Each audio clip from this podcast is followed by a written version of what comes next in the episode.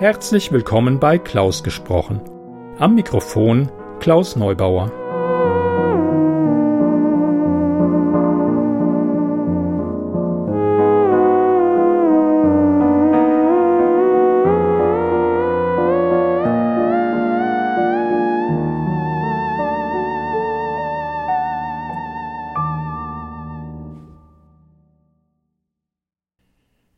Ich freue mich, dass ihr meinen Podcast eingeschaltet habt. Heute mit einer Schauergeschichte von Nicole Neubauer. Nicole Neubauer habe ich vor Jahren über die Namensgleichheit bei Twitter gefunden, wo sie unter Neubauerin unterwegs ist. Natürlich musste ich ihre Romane um die Münchner Ermittler, den Kommissar Wächter, Hannes, Elli und den Hüter des Schweigens lesen bzw. hören denn die ersten beiden Bände wurden großartig von Richard Barenberg eingesprochen. Leider nur die ersten beiden. Es wäre schön, wenn auch die folgenden zwei als Hörbuch erscheinen würden. Obwohl ich mit Nicole immer wieder über Twitter Nachrichten ausgetauscht habe, bin ich ziemlich lange nicht auf die Idee gekommen, nach einer Kurzgeschichte für meinen Podcast zu fragen. Jetzt aber. Nicole hat mir gleich drei Geschichten zur Auswahl geschickt und ich war von allen begeistert und auch verblüfft, denn jede war aus einem anderen Genre. Natürlich war ein Krimi dabei, eine Gruselgeschichte und sogar Science Fiction. Irgendwie hat es mir die Gruselgeschichte angetan. Die ist ursprünglich im Gmeiner Verlag mit Lutz Kreuzer als Herausgeber erschienen in der Anthologie Die gruseligsten Orte in München. Es ist sozusagen eine historische Schauergeschichte mit einem Hauch von Edgar Allan Poe. Nicole, Vielen, vielen Dank für die Geschichte und euch viel Vergnügen beim Zuhören.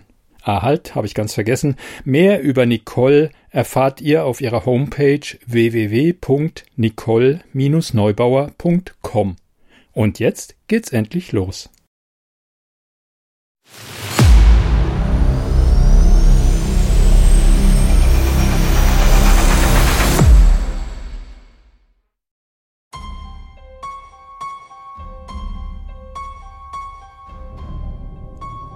Kalte Herberge von Nicole Neubauer. Vor den Toren Schwabings, auf den Ländereien des verschwundenen Dorfes Wagrain, erstreckten sich 1750 noch die Wälder Neuherbergs. Wo heute der Sitz des Instituts für Strahlenschutz ist, befand sich seinerzeit eine heruntergekommene Tafernwirtschaft. In der berüchtigten kalten Herberge feierten die Schwabinger Bauern ihre Hochzeiten und ließen sich auch durch die Schauergeschichten nicht davon abhalten. Denn es hieß, wohlhabende Reisende verschwenden über Nacht und tauchten in der Sülze wieder auf.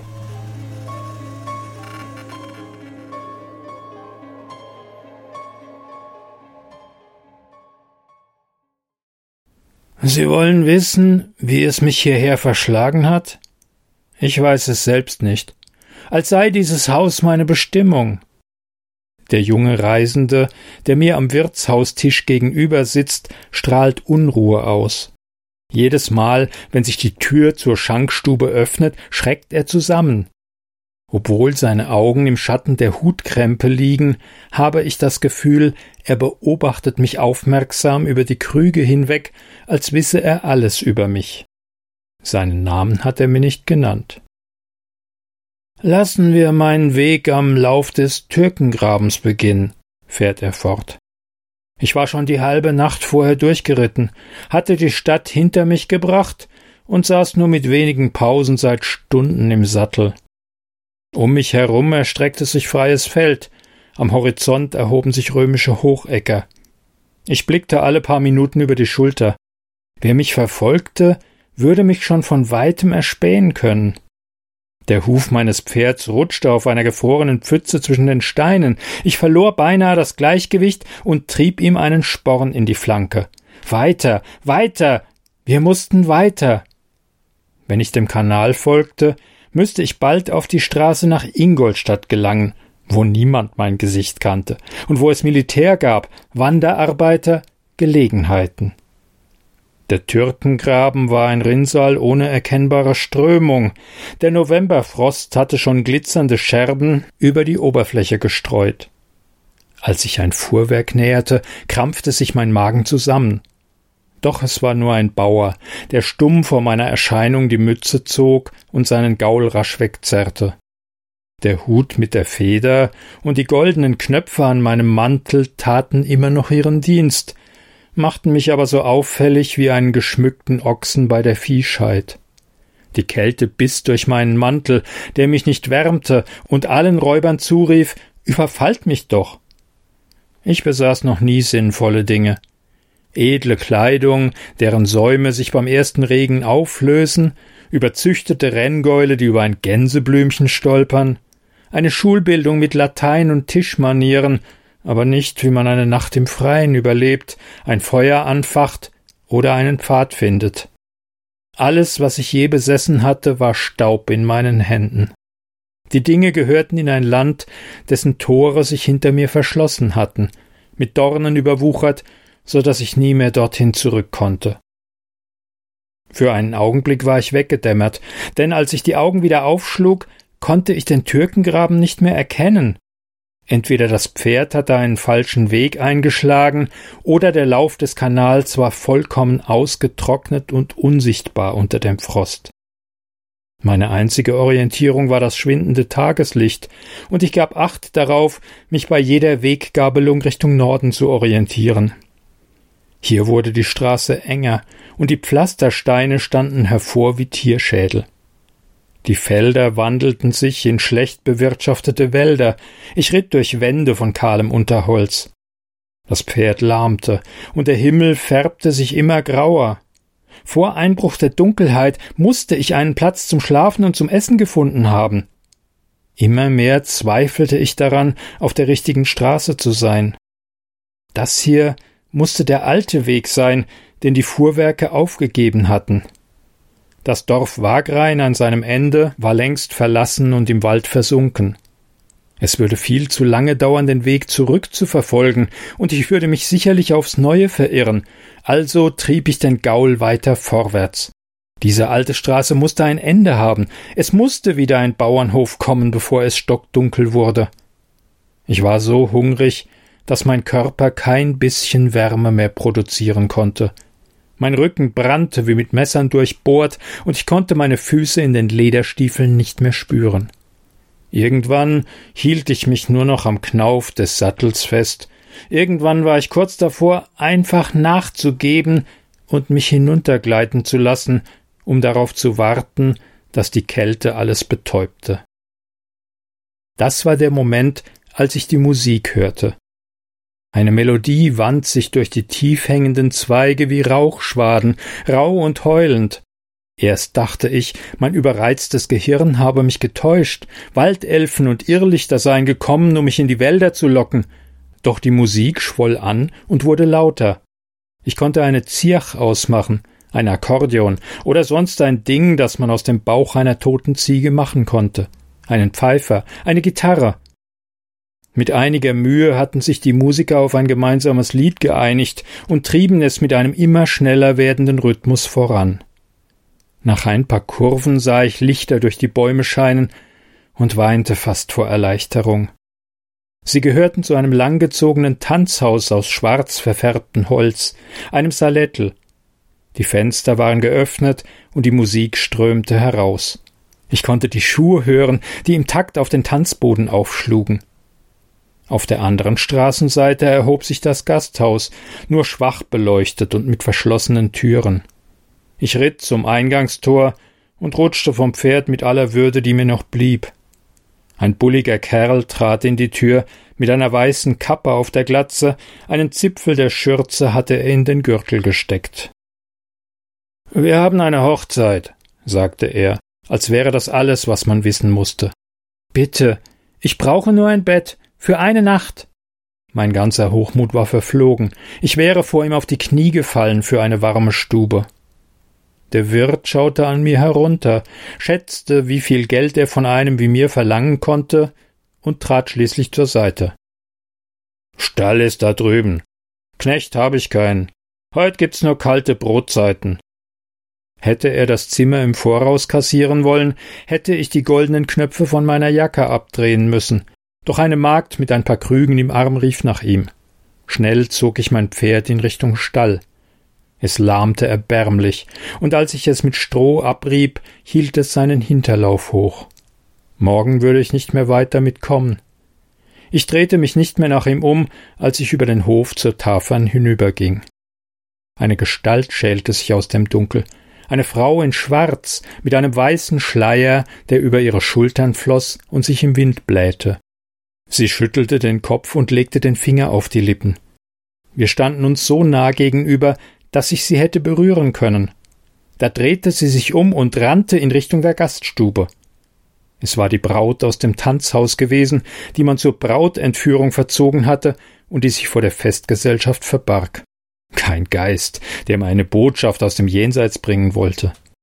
Trotzdem war mir in dem Moment klar geworden, wo ich gelandet war. Mein Trinkgefährte macht eine Pause und schaut sich nach links und rechts um, bevor er mir zuraunt. Das hier ist die kalte Herberge. In diesem Haus verschwinden Menschen.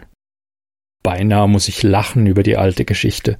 Für einen Moment ist meine eigene beschwerliche Reise vergessen, und ich bin einfach ein junger Mann an einem Wirtshaustisch, der sich Moritaten anhört. so wollen Sie mir erzählen, dass wir heute Nacht abgeschlachtet und zu Knöchelsulz verarbeitet werden? Es heißt, ein Viehhändler aus Augsburg habe einst einen menschlichen Zeh in seiner Brühe gefunden. Er beugt sich mit fiebrigem Blick nach vorne, das trübe Licht der Wirtsstube fällt in sein Gesicht, ich kann erkennen, dass seine Augen dunkel sind wie die meinen. Schließen Sie heute Nacht lieber Ihre Tür gut ab. Obwohl sich in der anderen Ecke der Gaststube die Brautverzieher lärmend betrinken, spüre ich die Blicke des Wirts in meinem Nacken. Ich drehe mich zu ihm um. Ohne seine Augen von mir zu wenden, wischt er ein Messer an seiner Schürze ab. Immer wieder, und trotz des bellenden Gelächters der Burschen kann ich das Geräusch auf dem Stoff hören. Der unbeschwerte Moment ist verflogen. Die Wirklichkeit senkt sich wieder mit Gewichten auf mich herab. Der Fremde an meinem Tisch kann nicht viel älter als ich sein, in den Zwanzigern, aber es steht eine große Müdigkeit in sein Antlitz geschrieben, als habe das Schicksal seine schwere Hand darauf gelegt. Der kunstvoll bestickte Saum seines Mantels ist ausgefranst. Mit einem Arm presst er ein Bündel gegen seinen Körper, schwarz wie seine Kleidung, mit einem goldenen Wappen und Monogramm. Als er meinen Blick spürt, zieht er es noch enger an seinen Körper. So sind Sie auch ein Adliger, sage ich. Er neigt den Kopf in die Schatten. Nicht, dass es mir etwas bringt. Das Glück und das Gold haben mich verlassen, und ich habe nie etwas anderes gelernt, als aus gutem Haus zu stammen. Mein Krug ist fast leer. Ich trinke den Rest, das Norgal, das verdünnt und nach fauligem Wasser schmeckt. Mein Magen ballt sich davon zusammen. Vergeblich warte ich darauf, dass der Alkohol seine Wirkung entfaltet. Wohin führt diese alte Straße, wenn man weiter auf ihr reitet? frage ich meinen Gefährten. Nur noch in den Wald. Die kalte Herberge ist das letzte Wirtshaus am Ende der Straße. Danach kommt nichts mehr. Der junge Adlige steht auf und streckt seinen Rücken durch. Ein Seufzer entfährt ihm wie von großem Schmerz. Ich wende mich ab, und als ich wieder aufblicke, ist er verschwunden, als sei er nie dagewesen. Ich winke die Magd herbei, die ein großes Tablett fallen lässt. Es dreht sich mit blechernem Krach um die eigene Achse, bevor es endlich zum Liegen kommt. Die Magd bekreuzigt sich dreimal, bevor ich ihr beibringen kann, dass ich mein Zimmer beziehen möchte. Sie huscht voraus, als würde ich sie unsittlich verfolgen. Zwei Stiegen hinauf, dann einen langen, unbeleuchteten Gang entlang bis zu seinem Ende. Das kleine Licht aus meiner Talgkerze beleuchtet verschlossene Türen links und rechts. Kein Laut dringt heraus. Auch die Musik aus dem Salettel reicht nicht bis hierhin. Ich drücke mein Gepäck an mich, es wiegt schwer, und automatisch versuche ich, mit meinen Schritten so wenig Geräusch wie möglich zu machen. Das Mädchen öffnet mir eine Tür, tritt einen Schritt zurück wie zu einer angedeuteten Verbeugung und rennt mit einem Schreckenslaut den Gang hinunter. Das Licht der Kerze wabert über mein Domizil. ein wuchtiger Eichenholzschrank, der eine ganze Seite einnimmt, ein Bett mit Pfosten, aber ohne Vorhänge, eine Kommode und ein Nachttisch. Es gibt keinen Ofen. Hier drinnen ist es so kalt wie draußen.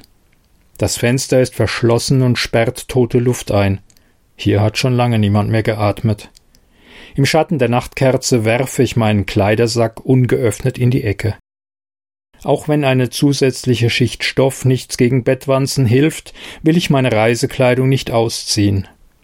Im Schrank riecht es nach Terpentin, Ruß und räudigem Pelz, und so sehr ich mein Licht auch darin bewege, ich kann die Schatten nicht aus den Winkeln vertreiben. Meinen Mantel werfe ich übers Bett. Seine Wärme werde ich gebrauchen können. Das goldene Medaillon gleitet aus der Tasche. Ich hebe es auf. Der Deckel ist aufgesprungen. Die unbeholfene Tuschezeichnung eines Mädchengesichts starrt mir im Abglanz der Kerze entgegen. Tote Augen, glasige Gesichtszüge, keinerlei Ähnlichkeit mit der Frau, die ich geliebt habe. Schnell klappe ich das Medaillon zu, doch ich weiß, dass es zu spät ist, dass ich mich nie mehr an ihr Gesicht erinnern werde, nur an die kalten, toten Augen im Metall. Vor dem Zubettgehen muss ich das Nachtgeschirr verwenden, weil ich mich nicht mehr über die dunklen Flure und über den Hof zum Häusel tasten will. Schon jetzt fühle ich mich wie ein Gefangener. Als ich das Fenster aufmache, um das Potschambal zu leeren, schlägt mir Luft entgegen wie von tausend Nadeln. Die Wolken sind aufgerissen, und der aufgeblähte Mond ist von einem Nebelkreis ungesunder Farbe umgeben. Das Mondlicht bringt einen Stein im Hof zum Glänzen, groß wie ein vergrabener Mühlstein. Vertrocknetes Gras des vergangenen Herbstes umrahmt den Findling wie ein Hexenkreis, der Frost hat die Halme überzuckert. Ein letztes Fuhrwerk der Hochzeitsgäste klappert davon, ein Bauernpaar macht sich zeternd zu Fuß auf den unsicheren Heimweg. Die Stimmen und Räder verklingen, und es wird vollends still. Gerade will ich das Fenster schließen, als eine Gestalt über den Hof geht. Eine Frau in langem schwarzen Sonntagsstaat, mit einem weißen Schleier, der sich um ihre Schultern bauscht, obwohl kein Wind weht. Der Saum ihres Rockes streift über das gefrorene Gras, und obwohl ich das Geräusch nicht hören kann, spüre ich das Knistern der Halme bis in meine Adern. Eine Braut geht im Trauergewand direkt zu ihrem Grab, heißt es. Ich schließe das Fenster, sachte, damit sie nicht zu mir aufblickt, und prüfe, ob der Knauf auch richtig einrastet. Die Kälte dringt durch die Ritzen, und mein Atem zeichnet Wolken aus Eis an die Scheibe. Es klopft an der Tür. Die Magd steht draußen und drückt mir ein Tablett mit meiner Brotzeit in die Hand. Bevor ich mich bedanken kann, hat sie sich abermals bekreuzigt und läuft mit der Schürze vor den Mund geschlagen den Gang hinunter, als sei ich ein Ungeheuer. Das Essen besteht aus ein paar Scheiben Brot, Sülze und einer kleinen Flasche Wein, die ich mir hinaufbestellt habe, weil das Bier ein ungutes Gefühl in meinem Bauch hinterlassen hat. Die Speise stelle ich unberührt auf den Nachttisch. Der Wein ist aus Beeren gekeltert, aber stark und nahrhaft. Ich trinke ihn wie ein Verdurstender und spüre sofort den trügerischen Schwall Wärme im Blut. Erst jetzt fällt mir auf, dass ich keine anderen Türen mehr gehört habe. Ich bin ganz allein auf diesem Stockwerk, in meiner Kammer am Ende des Gangs. Einen zweiten Ausgang gibt es nicht. Bevor ich mich ins Bett lege, sperre ich die Tür zu und drücke die Kommode vor den Türknauf. Ich habe die Räubergeschichten meines Tischnachbarn nicht geglaubt, doch jetzt, in der Mitte der Nacht, meine ich, seine atemlose Stimme zu hören. Ich hole das Köfferchen aus Intarsienholz aus dem Bündel und lege es auf den Nachttisch. Der Schlüssel hängt an einem Band um meinen Hals. Die Metallbeschläge schnappen mit einem Klicken auf, der Geruch von Öl und Rauch schlägt mir entgegen. In ihrem Bett aus rotem Samt ruht die Duellpistole. Nur einmal abgefeuert. Der einzige und vielleicht letzte Fehler meines Lebens. Bevor ich mich hinlege, vergewissere ich mich, dass die Pistole geladen ist und in Reichweite meiner Hand liegt. Obwohl meine Füße vom Ritt und der Kälte brennen, lege ich mich mit Stiefeln ins Bett. Wenn ich nachts Hufgeklapper höre, muss ich bereit sein, überstürzt aufzubrechen. Immer wieder höre ich in meinem Kopf Hufeisen auf dem Kies, das verhaltene Schnauben der Pferde und das Rasseln des Geschirrs, die Räder eines schwarzen Wagens, die über die Steine knirschen, und immer wieder muss ich mich zurückrufen in die reale Stille.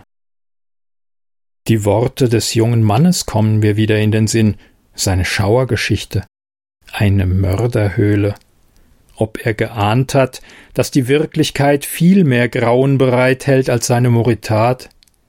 Jedes Knacken und Knistern des Holzbodens lässt mich aufschrecken und in Richtung meiner Pistole greifen. Vor Erschöpfung muss ich doch eingeschlafen sein. Die Trugbilder meiner Fantasie gehen nahtlos in Träume über. Ein dünner Faden Blut, der sich über den Boden ausbreitet, das Rasseln von Pferdegeschirr vor einem schwarzen Wagen, das Messer des Wirts, das immer wieder über den groben Stoff seiner Schürze fährt, eine schwarze Braut mit einem weißen Schleier über dem Gesicht. Sie steht an meinem Bett, starr wie eine Puppe und hebt langsam das Tuch. Darunter ist kein Gesicht, nur die toten Tuscheaugen meiner Geliebten. Mein rasendes Herz weckt mich, die Hitze des Blutes rauscht in meinen Adern. Ich bin davon erwacht, dass jemand an meinem Bett steht. Die Kerze ist abgebrannt und der Schemen am Fußende ist dunkler als dunkel. Ich sollte nach der Pistole greifen, mich aufsetzen, rufen. Doch ich bleibe liegen wie ein Toter und kneife die Augen zu, als würde mir das etwas nützen, wenn mich jemand im Schlaf erschlagen wolle. Die Angst legt ihre kalte Hand in mein Genick, und ich bilde mir ein, ein Atmen zu hören, aber vielleicht ist das auch nur so real wie das Hufgeklapper der Gendarmerie. Nach einer halben Ewigkeit bringe ich es doch über mich, die Augen aufzumachen. Die Schemen der Möbel heben sich deutlich ab im Kerzenschein. Der Docht ist fast niedergebrannt, nur ein schwacher Widerschein flackert an der Wand des Zimmers. Die Kerze hat die ganze Zeit gebrannt. Die Kammer ist leer. Ich bin allein. Noch ein Albtraum. Noch ein Trugbild. Mein Mantel und die Decke sind zu Boden gefallen.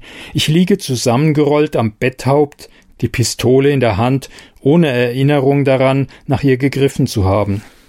Nur gut, dass ich mir im Schlaf nicht selbst ins Bein geschossen habe.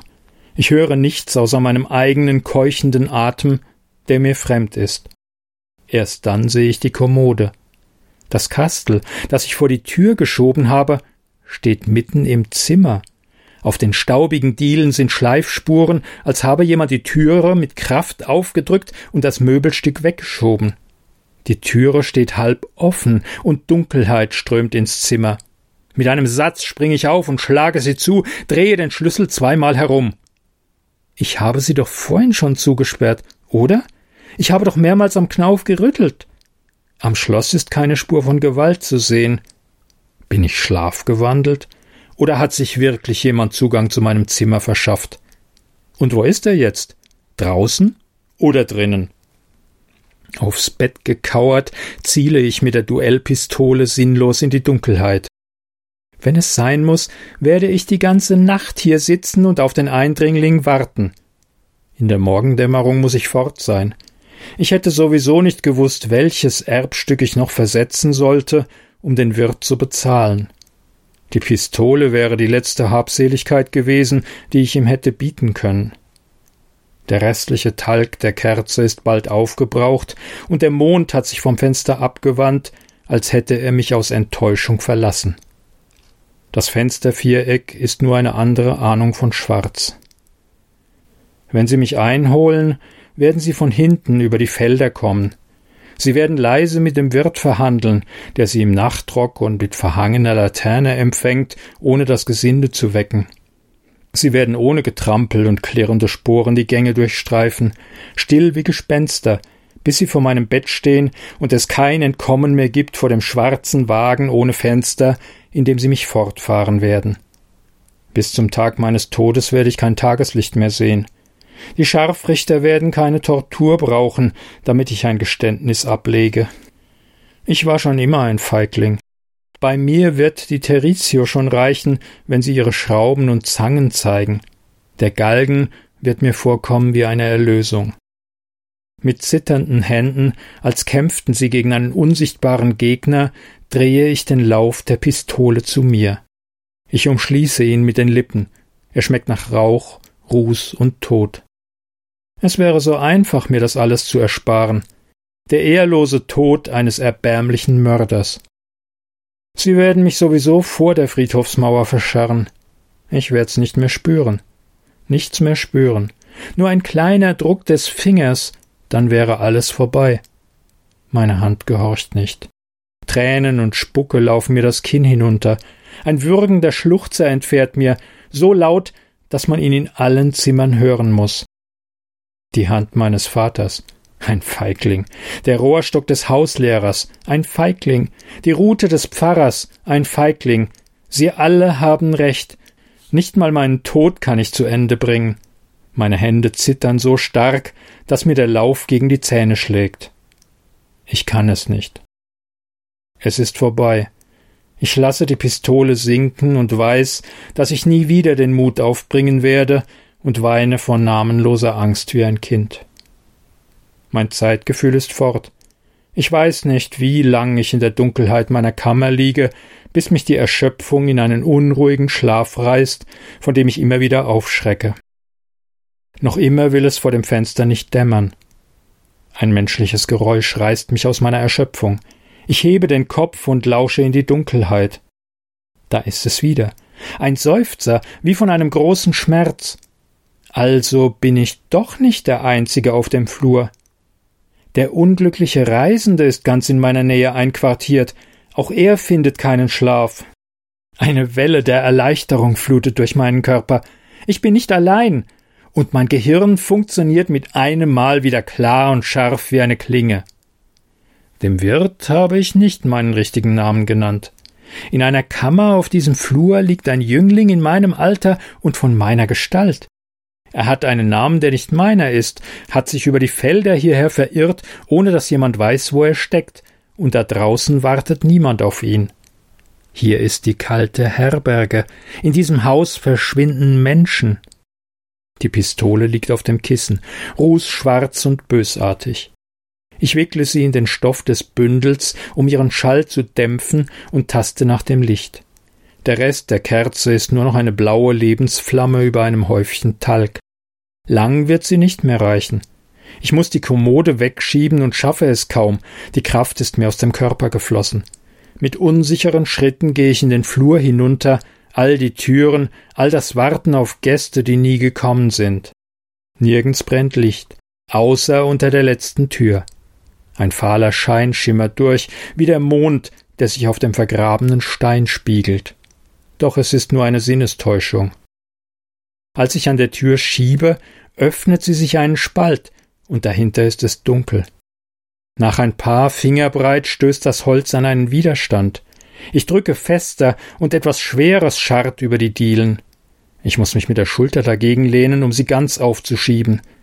Sachte lasse ich den Schein der Kerze über das Bett fallen, wo sich die Figur meines Gefährten dunkel abzeichnet. Wie auch ich hat er sich mit seinem Mantel zugedeckt.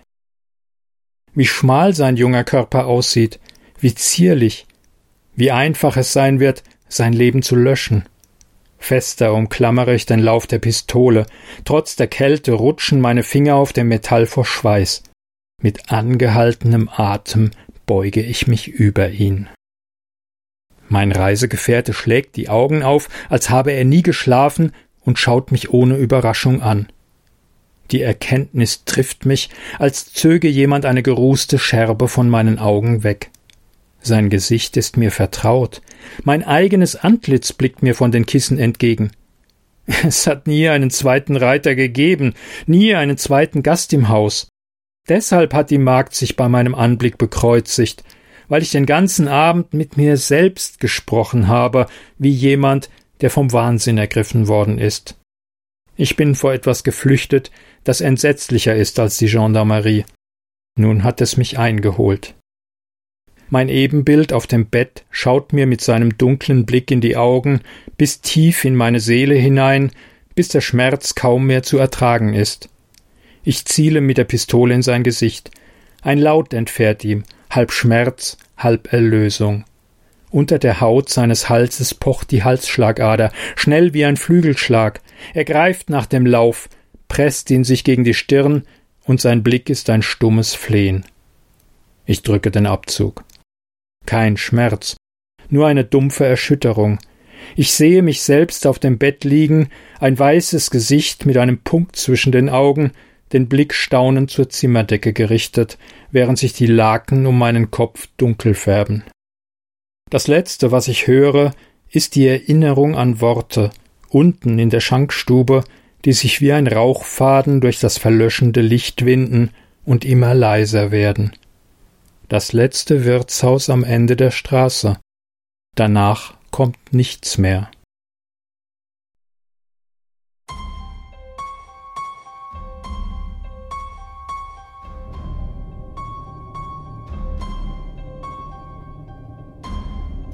Die Geschichte um den unglücklichen Reisenden ist zwar frei erfunden, die kalte Herberge hat es aber seit dem 17. Jahrhundert wirklich gegeben.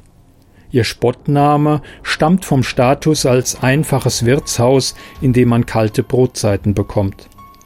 Dem Gasthof, der durch die Verlegung der Landstraße über die Jahrzehnte arg in Abschleif gekommen war, sagte man bald nach, dass die Wirtsleute in ihrer Not wohlhabende Reisende überfielen.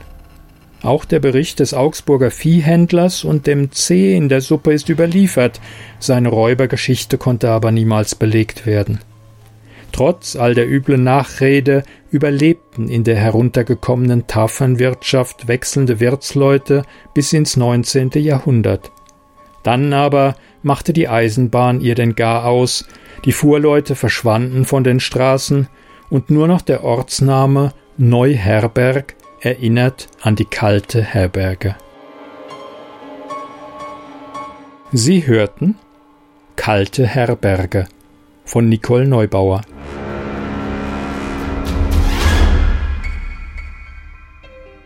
Gelesen von Klaus Neubauer.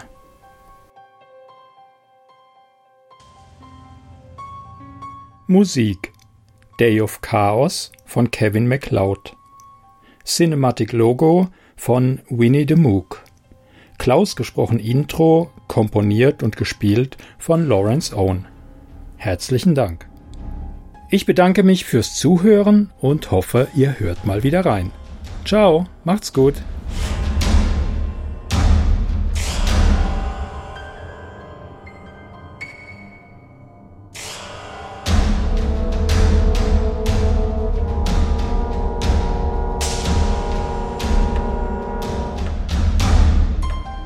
Eine Produktion des Podcasts klausgesprochen.de